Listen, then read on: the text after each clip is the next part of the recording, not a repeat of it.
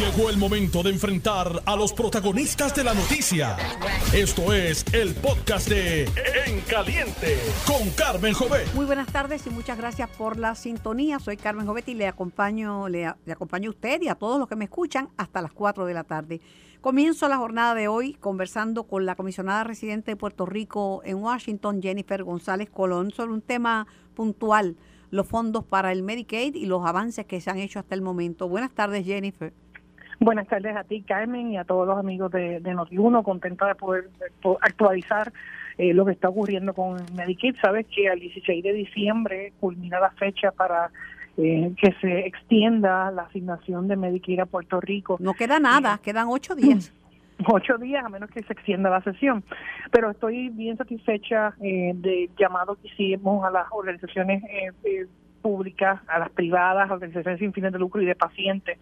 Y más de 50 organizaciones han respaldado los esfuerzos en Washington. De hecho, le he coordinado reuniones a todos estos grupos eh, que estuvieron ayer eh, por segunda ocasión en el Congreso y hemos visto grandes avances. Esos avances significan que en lugar de volver al 55% de pareo federal, que es lo que dispone eh, eh, la ley de Medicaid para Puerto Rico, estamos hablando de que las negociaciones empiezan en un 76%, que es básicamente el número que tenemos hoy. Y esto lo que hace es... ¿Y es por cinco años o eso simplemente se está... Eh, planteando, pero no es, no, no se sabe Estamos, por cuánto tiempo. eh, está- eh, hay dos versiones, obviamente la negociación tanto en Cámara y Senado eh, parte de la de la Cámara con el acuerdo eh, bipartita que tuvimos unánimemente el año pasado, eh, se está considerando entre 3 a 5 años, ¿verdad? En el Senado se están vislumbrando entre 4 a 6, así que todavía no se ha llegado al número eh, final, pero eso también nos va a permitir a tener una eh, planificación para poder manejar el programa en Puerto Rico, así que es mejor que los dos años que siempre nos dan estatutoriamente. Nosotros habíamos logrado en el 2017, 18, 19, 20 y 21 una asignación de Medicaid de 100% de fondos federales, luego de 86% y luego 76%. O sea que eh, lograr 76% ahora en lugar de 55% eh, nos le da al gobierno de Puerto Rico más de 3 mil millones de dólares para eh, manejar el asunto de Medicaid eh, y estamos buscando adicional y se ve con buenos ojos el que podamos recibir una asignación adicional entre 200 a 300 millones de dólares para el pago directo a proveedores, un aumento en el pago a proveedores, no a los planes médicos, sino directamente al proveedor, y el que se puedan incluir eh, equipos eh, como por ejemplo las tirillas de diabéticos y los equipos de hacerse las pruebas para las personas diabéticas en Puerto Rico y la transportación de no emergencia. Así que todavía pues no, no ha terminado esto, ahora lo que se ven son cuáles son los, los vehículos en los que esa ley se va a aprobar. Uno, ¿verdad? Plantean que pudiera hacerse una resolución continua de presupuesto, que es otra cosa, Carmen, que extender lo que tenemos hoy, o posiblemente para finales de diciembre o para el próximo Congreso, de manera que el gobierno federal siga corriendo. Gracias a Dios, eh, eh, no hay controversia con el asunto de Puerto Rico, la controversia sobre el presupuesto federal, o aprobar el presupuesto federal ahora en diciembre, con incluido el asunto de Puerto Rico. Por otro lado, ha recibido críticas eh, eh, el Congreso, la, la, la Casa Blanca y el gobernador, porque dicen que están haciendo cosas solas y no están eh, por su cuenta y no están invitando al sector legislativo de Puerto Rico y a los sectores de, de la oposición. Eso sobre, con relación a qué asunto.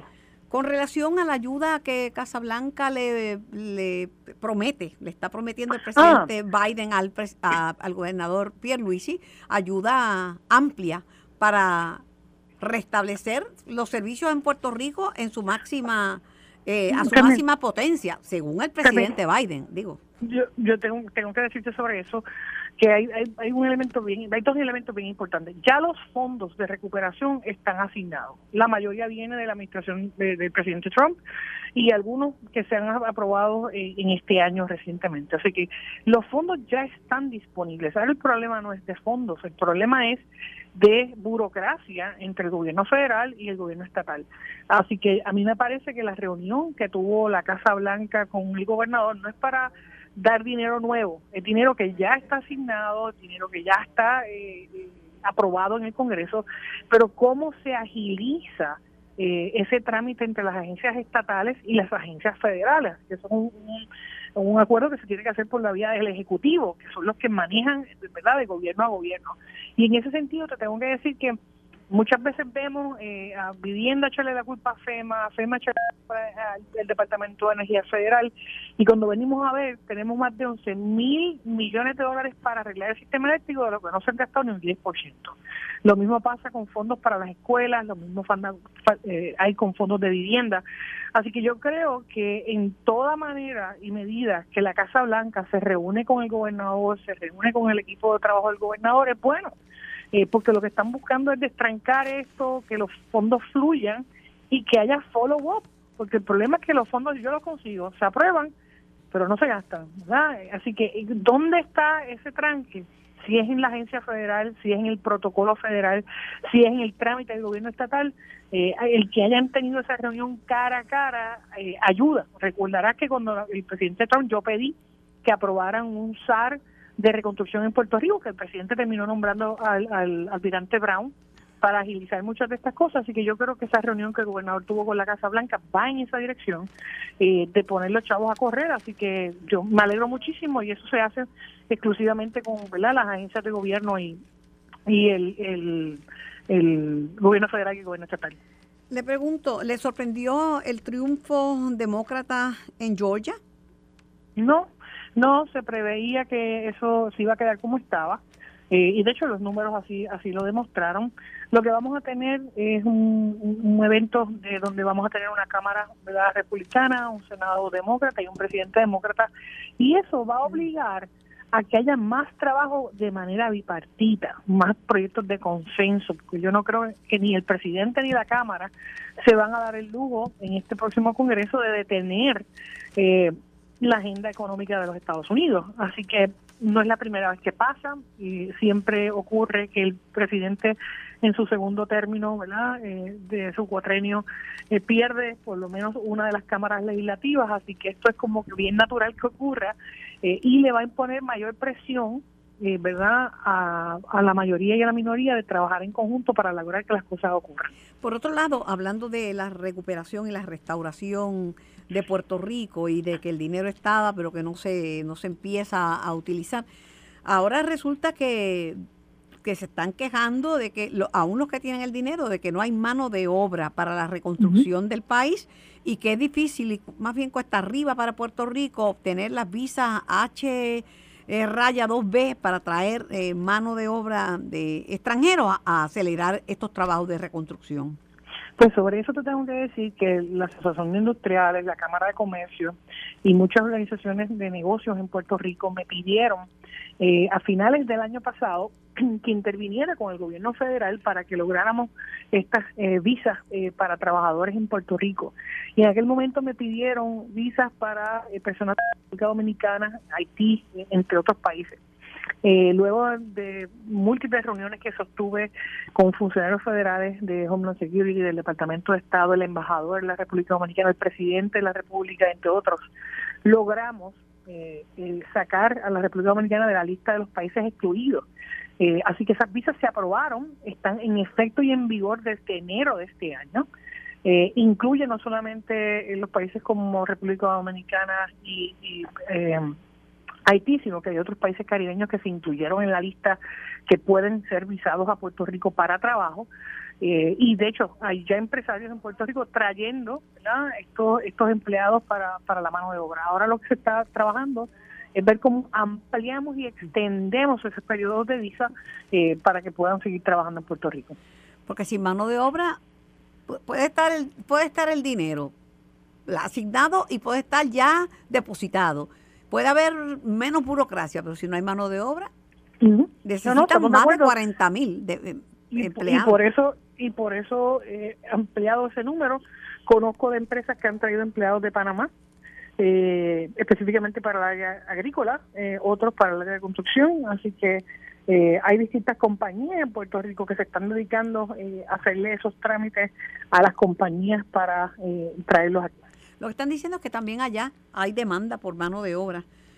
Y al haber demanda por mano de obra, obviamente hay menos menos menos disponible para trabajar en Puerto Rico. Eso es correcto. es una demanda global. Antes de que se retire, la estaban criticando porque estaba demasiado en Puerto Rico, que no estaba atendiendo la agenda en Washington, que estaba aquí. ¿Quién dice eso? Bueno, comentaristas de los medios de comunicación. Bueno, yo no he escuchado a ningún comentarista serio hacer ese comentario, eh, pero vuelvo y te digo, yo estoy consciente de que a la gente le molesta que yo trabaje los siete días a la semana.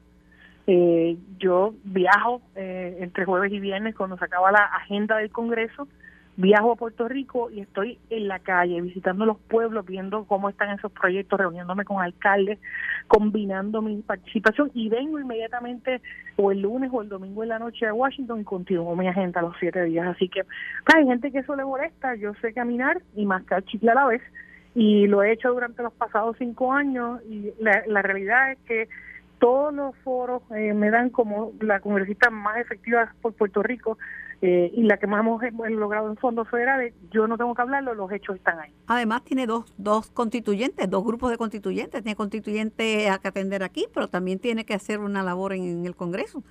Máxime Carmen, cuando yo represento los 78 municipios populares y PNP, eh, afiliados y no afiliados, y tengo también que hacer una función en el Congreso. Eso ocurre cuando tú eres una colonia. Si tuviéramos cuatro congresistas y dos senadores, pues eh, me podía quedar muy tranquila en Washington disfrutando los fines de semana acá. Pero mientras eso no ocurra, yo estoy trabajando y estoy en la calle eh, todos los días haciendo mi función representando al pueblo de Puerto Rico. Eh, lo que pasa es que hay algunos analistas que no son analistas, son analistas que tienen sus propias agendas. Eh, pero vuelvo y te digo, yo creo que es uno o dos, no, no, no pare más de eso. ¿Qué planes para esta temporada navideña? Bueno, todavía estamos en, sesión, el Congreso eh, no ha recesado, eh, se espera que terminemos el 16, pero hay también gran posibilidad de que esto se pudiera extender hasta la semana del 24 de diciembre. Eh, así que nosotros seguimos haciendo lo que tiene que ver con Medicaid. Hay otros proyectos también sobre la mesa, el de defensa, que incluye fondos y recursos para Puerto Rico. así que una vez eso ocurra, obviamente pasar las, las Navidades eh, y despedir el año con, con, nuestras familias, eh, como todos los puertorriqueños. Pues muchas felicidades en esta temporada navideña y cosas bien buenas, positivas para Puerto Rico de cara al año 2023. En nombre de Dios, muchas gracias, muchas felicidades a ti, Carmen, y a todos los amigos que nos escuchan. Estamos en vivo, el programa es para ustedes, era la comisionada residente de Puerto Rico en Washington, Jennifer González Colón, ojalá que se apruebe ese 76% para el Medicaid. Son mucha la gente que depende de, de, eso, de esos fondos y del subsidio a la tarjeta de salud. Y el que se le ocurra ahora quitar, sacar gente de la reforma o decir que le van a quitar esa tarjetita, ese plan, bueno, se encuentra con un verdadero muro de contención. Tengo el secretario del Departamento de Trabajo en línea. Buenas tardes, secretario. Saludos, buenas tardes, ¿cómo está? Pues bien, gracias a Dios, siempre optimista. Yo sé que hay muchos que no van a recibir el bono, pero este yo nunca he recibido bono. El único bono que yo tenía era el que yo compraba y era que lo compraba de la agencia de gobierno y se me escocotaron. Así que, eh, ¿qué por ciento va a pagar el bono de, los patronos y qué, qué por ciento no lo va a pagar? Pues miren, en, términos de lo que vimos ahora en este periodo de, trámite de extensión del bono de Navidad del, del 2022, en el sector privado, eh, nosotros recibimos 383 solicitudes, eh, de esas se denegaron eh, 13, el resto, eh, unas 333 se estima que van a ser exentas totalmente de pagar el bono y otras 37 lo van a poder pagar parcialmente, ¿verdad? Esto es conforme un análisis preliminar que se hace, luego posteriormente nosotros hacemos una auditoría donde nos metemos de lleno en la información financiera que el patrono nos presenta para justificar su, solicitud de extensión y si si el si el cuento fuera otro, pues pues eh, verdad en aquel momento entonces se determinará si tuviera que pagar o no y, la penalidad que aplique. Eh, pero el, al, día de hoy el universo es de 383 solicitudes, de las cuales 333 serían totales y 37 parciales. Esto eh, en, términos de, de por ciento, eh, si lo comparas con el número de empleados o salariados que tenemos más reciente, que son aproximadamente unos 926 mil, eh, debe ser más o menos como un 4% mal tasado. ¿Qué razones puede dar un patrono para no pagar el bono? Pues miren, esto realmente es un, un cómputo, ¿no? Eh, conforme a unos criterios que establece la ley número 148. realmente el patrón lo que presenta es eh, información financiera, ¿verdad? Un estado de situación, eh, un estado de, ingresos y gastos certificados por un contador público autorizado, donde esa información financiera tiene que reflejar que tuvo pérdidas durante el año que estamos hablando del bono, ¿verdad? el bono se computa del el, periodo que cubre el bono eh, se computa a partir del primero de octubre del año anterior hasta el 30 de septiembre del año en el que se paga el bono. Así que eh, durante ese periodo tiene que haber reflejado pérdidas o, eh, aunque tuviera ganancias, que, cuando, que, el pago del bono no exceda el 15% de las ganancias netas que tuvo el patrono en ese año. Y en, ese, en ese, ese, es el caso donde donde vamos a ver excepciones parciales.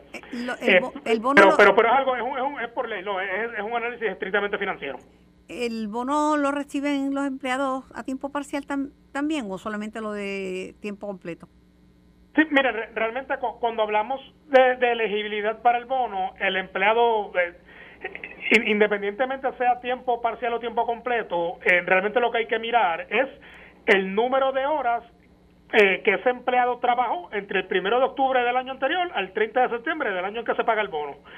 así que eh, ahora, con, las enmiendas más recientes a la ley número 148, que es la del bono de Navidad, eh, el empleado tiene que haber trabajado eh, 700 horas entre ese periodo o eh, 900 horas si fuera una pequeña o mediana empresa conforme unos, unos criterios que, que establece la ley. Esto que estoy hablando es para empleados que se contrataron luego del 26 de enero del 2017, que esa fue la fecha de la reforma laboral de aquel entonces, los que se contrataron antes de esa fecha, eh, todos estarían a 700 horas eh, porque eh, mantienen el, esquema que estaba anterior.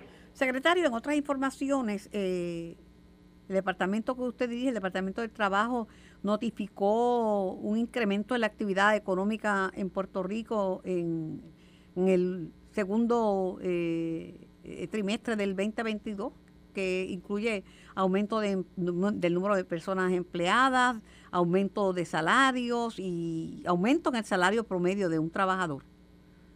Sí, es correcto. Este es el informe de composición industrial por municipio. Eh, nosotros mensualmente emitimos eh, dos informes. Uno es el de empleo y desempleo y otro es el de empleo salariado no agrícola, que, que, que estos informes eh, llevan el 2022 completo y desde el final del, 2021 reflejando números extremadamente positivos en términos de lo que es el mercado laboral puertorriqueño. Este otro informe de composición industrial se emite trimestralmente, este corresponde al segundo trimestre del 2022 y contrario a los primeros dos que mencioné, que es que se nutre a base de, de encuesta, uno, uno es de encuesta y otro es de una muestra de nómina de patrono, este otro de composición industrial se nutre de información que presentan los patronos en sus planillas de seguro por desempleo.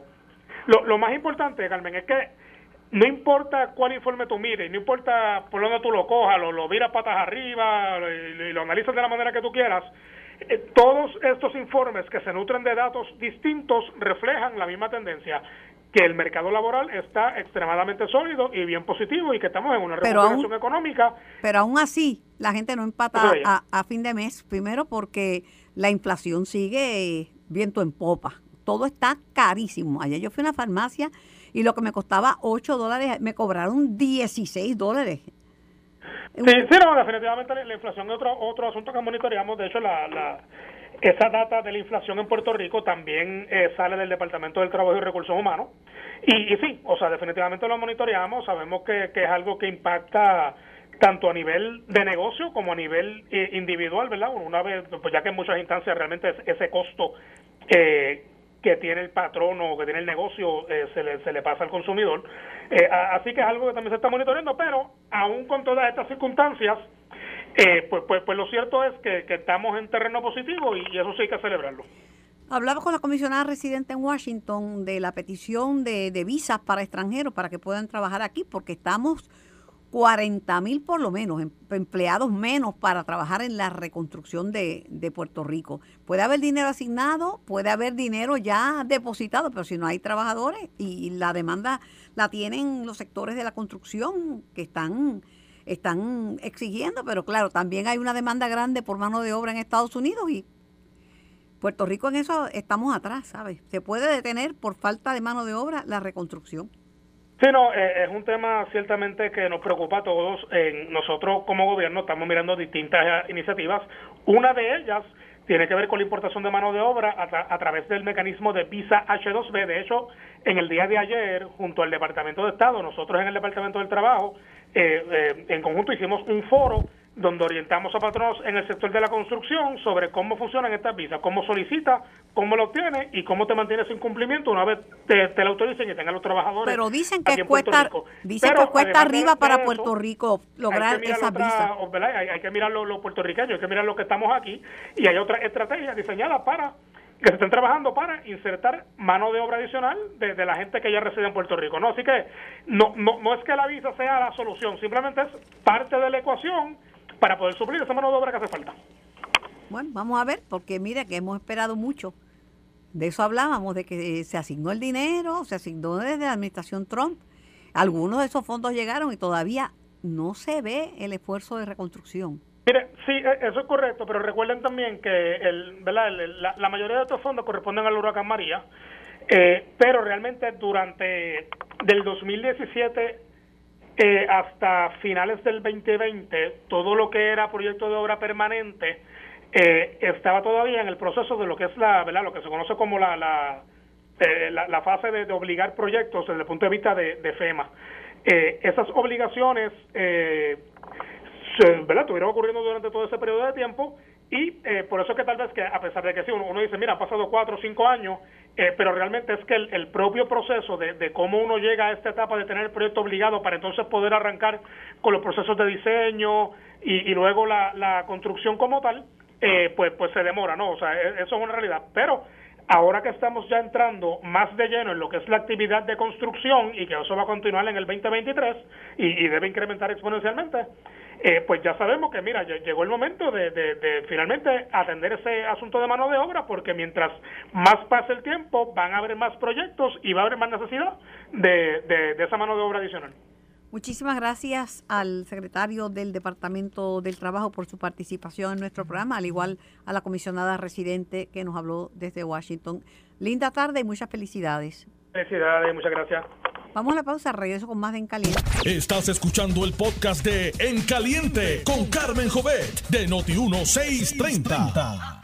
Por Noti1630 AM y por el 94.3 FM, contigo hasta las 4 de la tarde. Soy Carmen Jovet y tengo en línea al profesor José Rivera González para analizar un tema que verdaderamente ha puesto a correr al mundo, la situación acaecida en el Perú el presidente Pedro Castillo fue destituido ayer luego de que anunciara la disolución del Parlamento, lo que ha sido catalogado como un golpe de Estado. Profesor, buenas tardes y gracias por su tiempo. Buenas tardes, Carlos, y buenas tardes a todos. Bendito, tengo que empezar diciendo que a Perú le ha ido mal con los presidentes. No es el primero, ojalá que sea el último, pero son varios los que han estado o bajo arresto domiciliario o en prisión. Eh, sí, claro que sí. Y lamentablemente no, no va a ser el último acto que, que, veremos. Perú, Perú tiene desde los últimos cinco años una crisis política continua y obviamente la salida de Pedro Castillo eh, o el, la salida forzada del poder, de decir, es solamente el, el, evento más reciente de una crisis política profunda que se ha dado en los últimos cinco años. Para muchos constituyentes, eh, él era una gran esperanza, decía, es un hombre que representa al pobre, que representa al indígena, que representa a los olvidados de esta tierra. Sin embargo, eh, los señalamientos que le han hecho de corrupción para adelante me quedo corta. Sí, eso es, así, pero eh, ciertamente el, el hecho de la representatividad en el Perú eh, es, un, es un issue bien importante como lo fue en Bolivia y como lo ha sido en otros lugares de, de, de, esa, de esa zona, particularmente en Ecuador.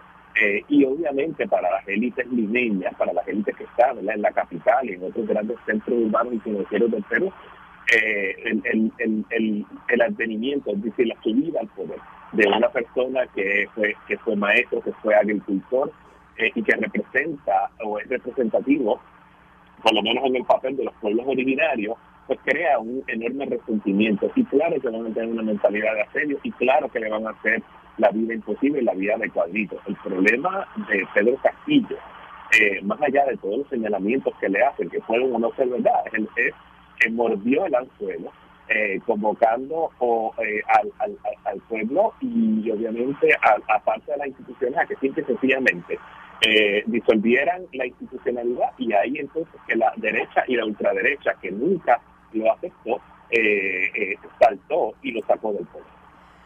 Cuando fue acusado Luis Ignacio Lula da Silva, él acusaba a la oposición y decía que era un acto eh, de vendetta y de politiquería de, de, la derecha porque representaba la esperanza para, para Brasil. No obstante, cumplió prisión.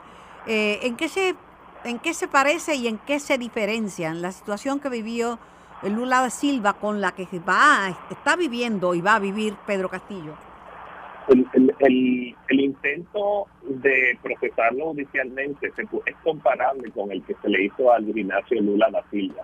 Lo que pasa es que en el caso de Castillo nunca llegó a hacerlo porque obviamente los señalamientos eh, no, no, cogieron fuerza y todavía ya no está en el poder, aunque todavía es susceptible a cualquier tipo de acusación y procedimiento judicial. Pero eh, sí, eh, en algunos casos en Latinoamérica eh, las ramas judiciales se han poblado de gente que no necesariamente está cualificada en términos de juristas, pero sí tienen enormes influencias políticas y han utilizado las ramas judiciales para eh, infligir vendetas eh, a, figuras políticas que se salen de la, de la norma de esas élites políticas eurodescendientes en, en, en, Latinoamérica, que es lo que yo entiendo que le pasó a Luis Ignacio Lula da Silva, hasta que un juez sobre todo desestimó su caso y salió a la libre comunidad, convirtiéndose nuevamente en presidente de la República Brasileña.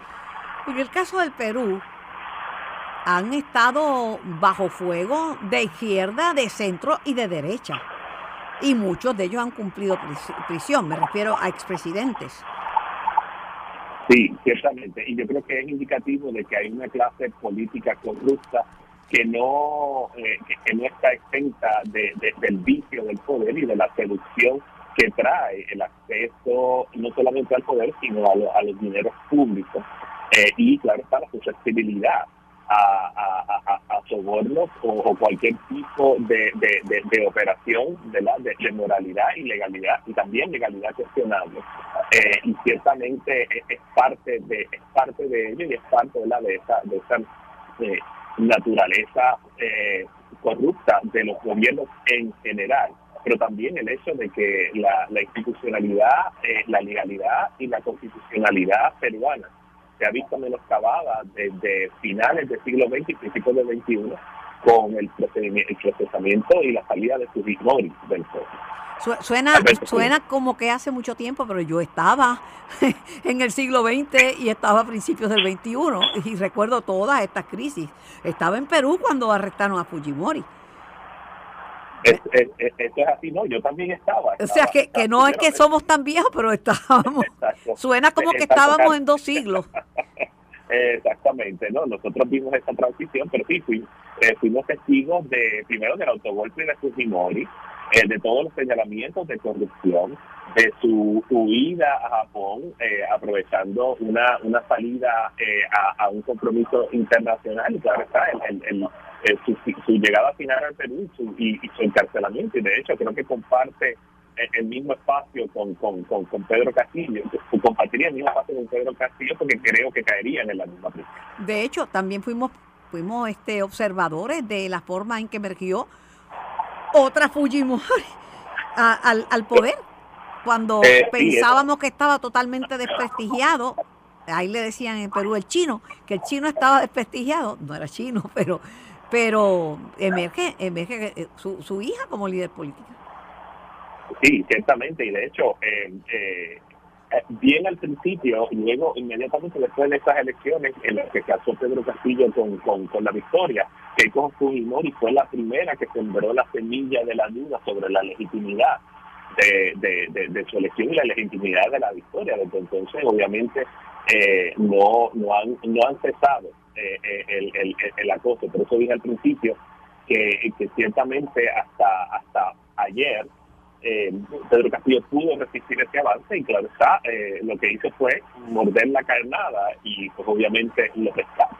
Sin embargo, no fue, no fue débil eh, la votación. Fueron 101 congresistas, que es, una votación robusta, profesor. Absolutamente.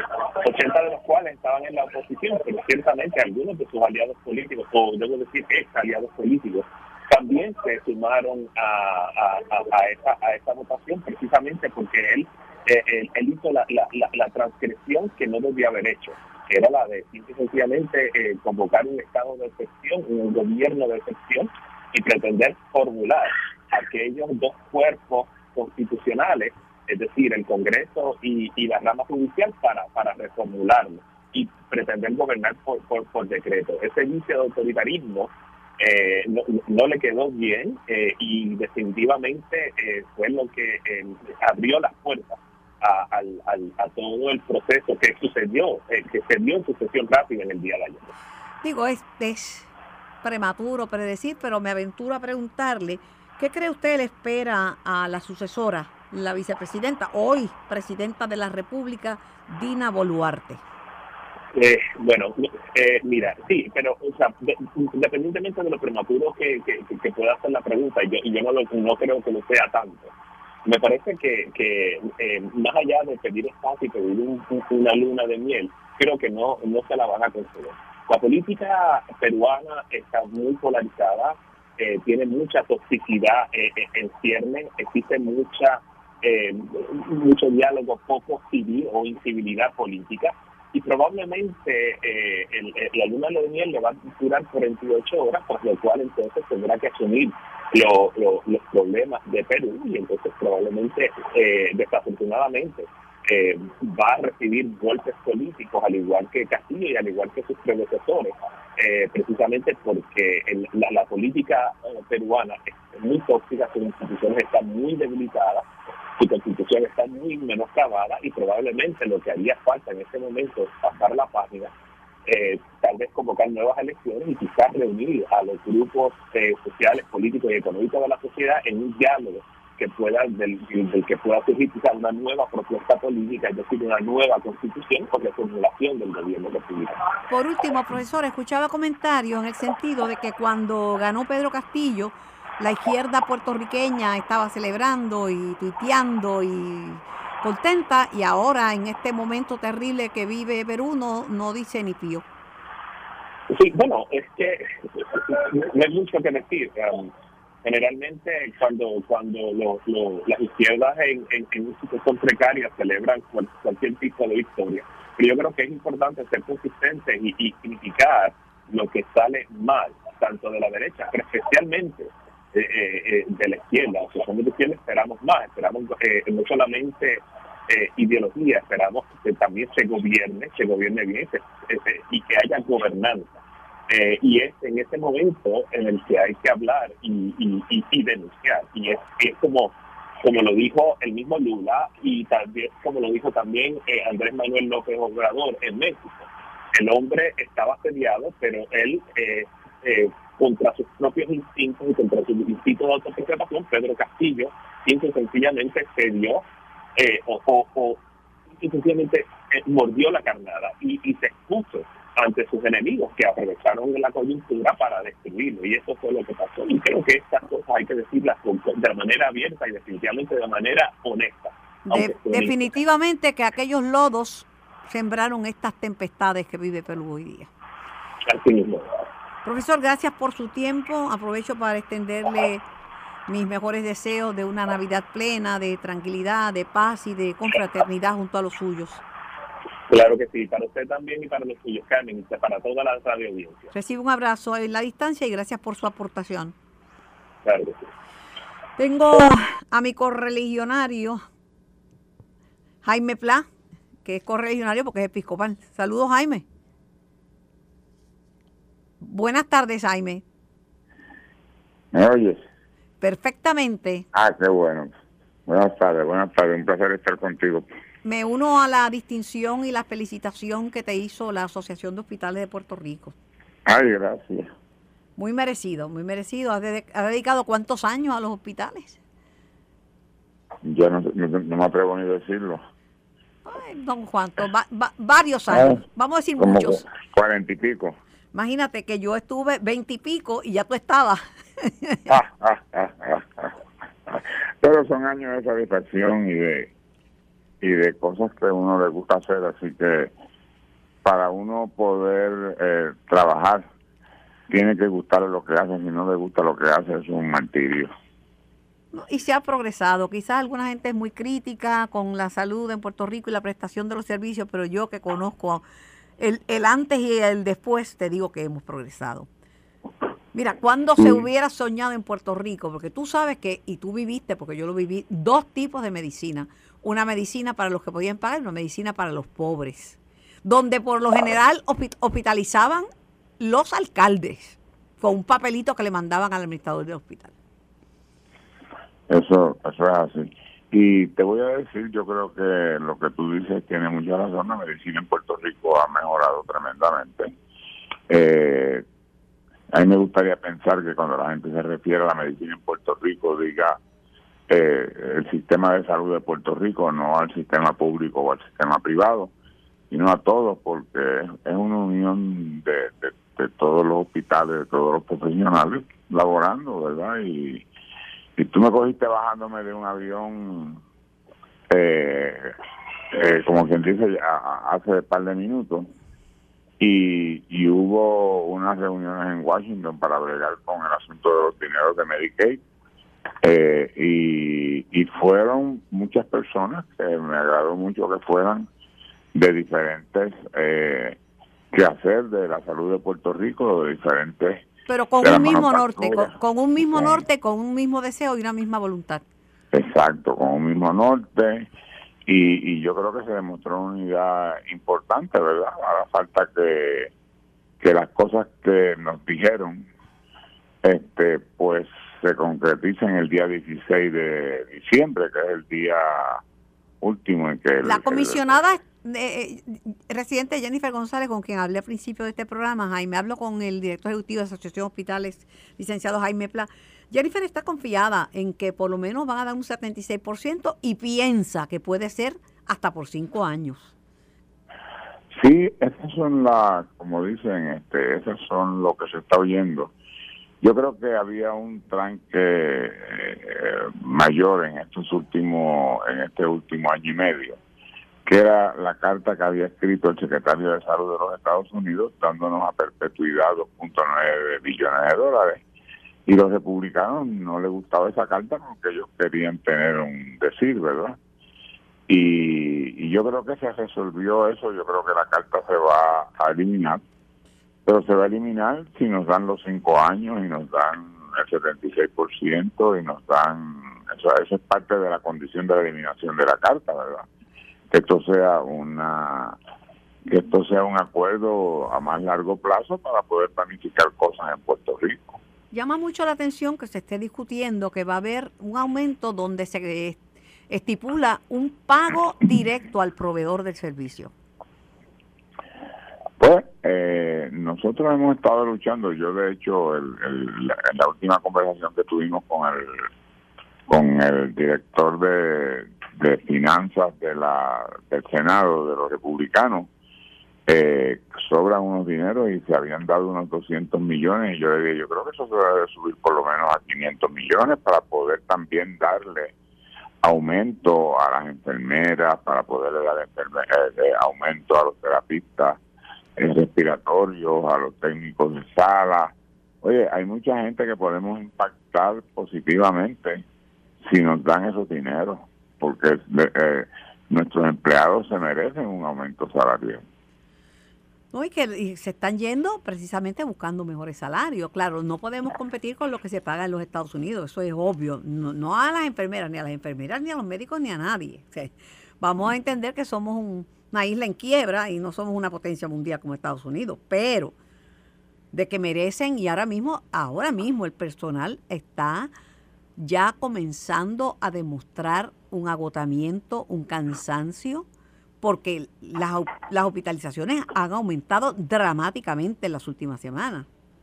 Y las áreas pediátricas han aumentado y el COVID también ha aumentado. Eh, nosotros llegamos a tener alrededor de 150 pacientes de COVID hospitalizados hace una, un par de semanas y ya tenemos 200, no sé si hoy estaban en 217, pero pero una, son cerca de 60 o 70 eh, pacientes más que el, el 28, atendiendo. El 28 de noviembre, eso fue creo que después de San Giving, se reportaron 2.600 casos de COVID en un día. 2.600 casos. Y ya el Departamento de Salud, Jaime, está a punto de declarar la influenza como una epidemia. Ya tiene, ya tiene características de epidemia. Sí, la, la influenza. Acuérdate que el año pasado prácticamente, digo, los últimos dos años prácticamente no había influenza porque lo que había, la gente no salía, no se, no se mezclaba, no estaban en ningún sitio. Y por el uso de mascarilla que previene enfermedades de la vía respiratoria, la mascarilla. Sí, sí, pero ahora todo el mundo ya está sin mascarilla y ahora estamos, este, se nos está pegando la, eh, por el hecho de que nos estamos juntando todos en diferentes actividades. Ahora ya las, actividades de Navidad están viendo en popa. no, y las actividades multitudinarias. Dicen que en la feria de Bacardí se metieron como 85 mil personas y yo no veía mucha gente con mascarilla. ¡Wow! Eso es, eso es mucha gente. Y los conciertos, que esto, la gente que canta está regando virus a todo lo que da si está contagiado, porque cuando uno está cantando salpica eh, partículas de saliva, eso es verdad. Y no se, no se están vacunando, encima de eso no se están vacunando. Tradicionalmente en Puerto Rico la vacunación de la influenza ha sido baja, pero la gente va a tener que ahora eh, pensar en vacunarse eh, para la influenza porque es que tenemos que detenerla, tú sabes, este, y que, oye, y la gente se muere de, esto, ¿no? La gente, esto no es un catarrito común y corriente. Hace más de un siglo que se muere de, influenza. Cuando hubo la epidemia de, le llamaban Spanish flu, fueron millones que murieron en el mundo entero. Creo que fueron cerca de 50 millones. Imagínate, hoy día tenemos vacunas, yo creo que la opción responsable es uno ir a vacunarse. Pero volviendo al tema de la salud, mira, la salud no tiene colores porque cuando uno se enferma, a uno no le importa de qué partido y de qué ideología es el médico que lo va a tratar. Y él tampoco el médico le pregunta al paciente de qué ideología usted es. Sí, sí. Eh, tenemos que remar unidos en eso y además que, como quiera que lo pongan, la reforma de salud, la reforma, eh, eh, la tarjeta de Roselló, el plan vital, con todos los nombres que le han puesto, sigue siendo un plan de justicia social y quitarlo o achicarlo o negárselo a alguien eh, es terrible. Para mí es terrible. Yo, yo defiendo ese cambio. yo creo que no solamente que lo, tenemos que defender, pero es que ya no hay vuelta atrás. O sea, este, el pensar este, como un recuerdo que debemos revivir, no, no hay, no hay manera real de poder revivir eso. Podemos hacerle ajustes, podemos hacer algunos cambios, podemos mejorar el sistema, pero devolver los hospitales eh, que se privatizaron al sistema público, el sistema público no tiene dinero. Pero hay muchos legisladores hablando que si volviéramos al plan Albona, que tenemos que echar marcha atrás. Yo digo, ay Dios mío, no saben lo que están diciendo. No hay manera, Carmen, no hay manera. Es manejo dirigido, HMO, y no hay vuelta atrás. Sí, sí, yo creo que esa es una realidad que tenemos ahí.